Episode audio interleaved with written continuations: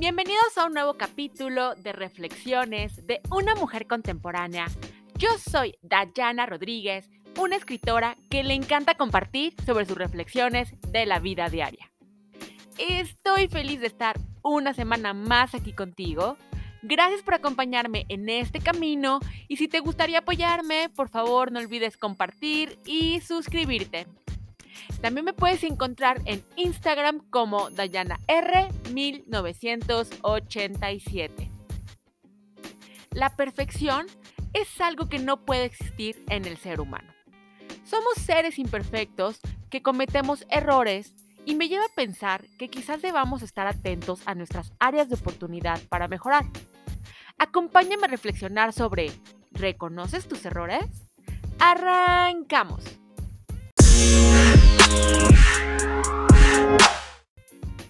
Algunas veces pueden existir algunas cosas que no nos gusten de nosotros. Notarlo y aceptarlo es un gran momento para darle paso al cambio de transformación. Concuerdo con la idea de aceptarnos a nosotros mismos, pero eso no quiere decir que no hay cuestiones que podamos modificar para evolucionar como personas en diferentes niveles. La negación solo dará paso al retraso del progreso. Creo que sentirte perfecto o creer que no hay nada en lo que puedas mejorar es un traspié grandísimo, donde permitimos al ego manifestarse y expresarse a través de ello. Es importante reconocer y ser sinceros con nosotros mismos para identificar lo que nos falla, pero hay que tener cuidado en no caer en el perfeccionismo, porque entonces eso ya sería por sí solo un área de oportunidad. Es tan fácil señalar, encontrar y juzgar los defectos ajenos que hacerse cargo de los propios. Pero al final del día, el hecho de que te fijes en el otro no es algo que te beneficie, porque tu valiosísima energía la estás enfocando en la persona de enfrente antes de pensar en la más importante que eres tú. Realizar una introspección y pensar, ¿en qué me estoy equivocando? O simplemente, ¿qué puedo hacer para mejorar?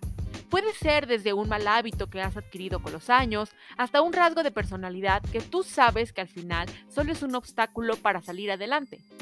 Date el tiempo de conocerte y saber cuáles son tus áreas a mejorar. Quizás ya las tengas identificadas, pero no sabes cómo corregirlas. Y es donde, como siempre digo, entran los profesionales de la salud mental, pues acompañan y ayudan en el proceso. Date la oportunidad de analizar tus fallas pero sobre todo, emprender el camino hacia el cambio para progresar. Deja de esperar que los demás cambien para tú hacerlo. Recuerda que de la única persona que tienes control eres de ti. Debemos aprender a fijarnos en nuestros errores antes que los ajenos. Pero sobre todo, si quieres cambiar algo de ti, hazlo para crecer, para mejorar, pero nunca para intentar agradar a otros.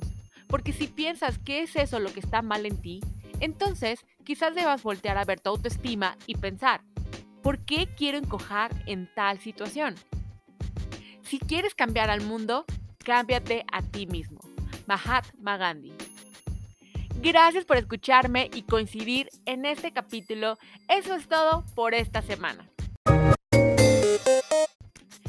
Espero que te haya gustado o quizás te recuerde a esa personita que le puede llegar a interesar este tema, así que por favor comparte y suscríbete, eso me ayudaría mucho para poder llegar a más personas con estas reflexiones que ya sabes me encanta hacer para ti.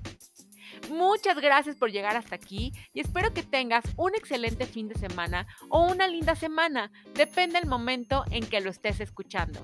Hasta la próxima.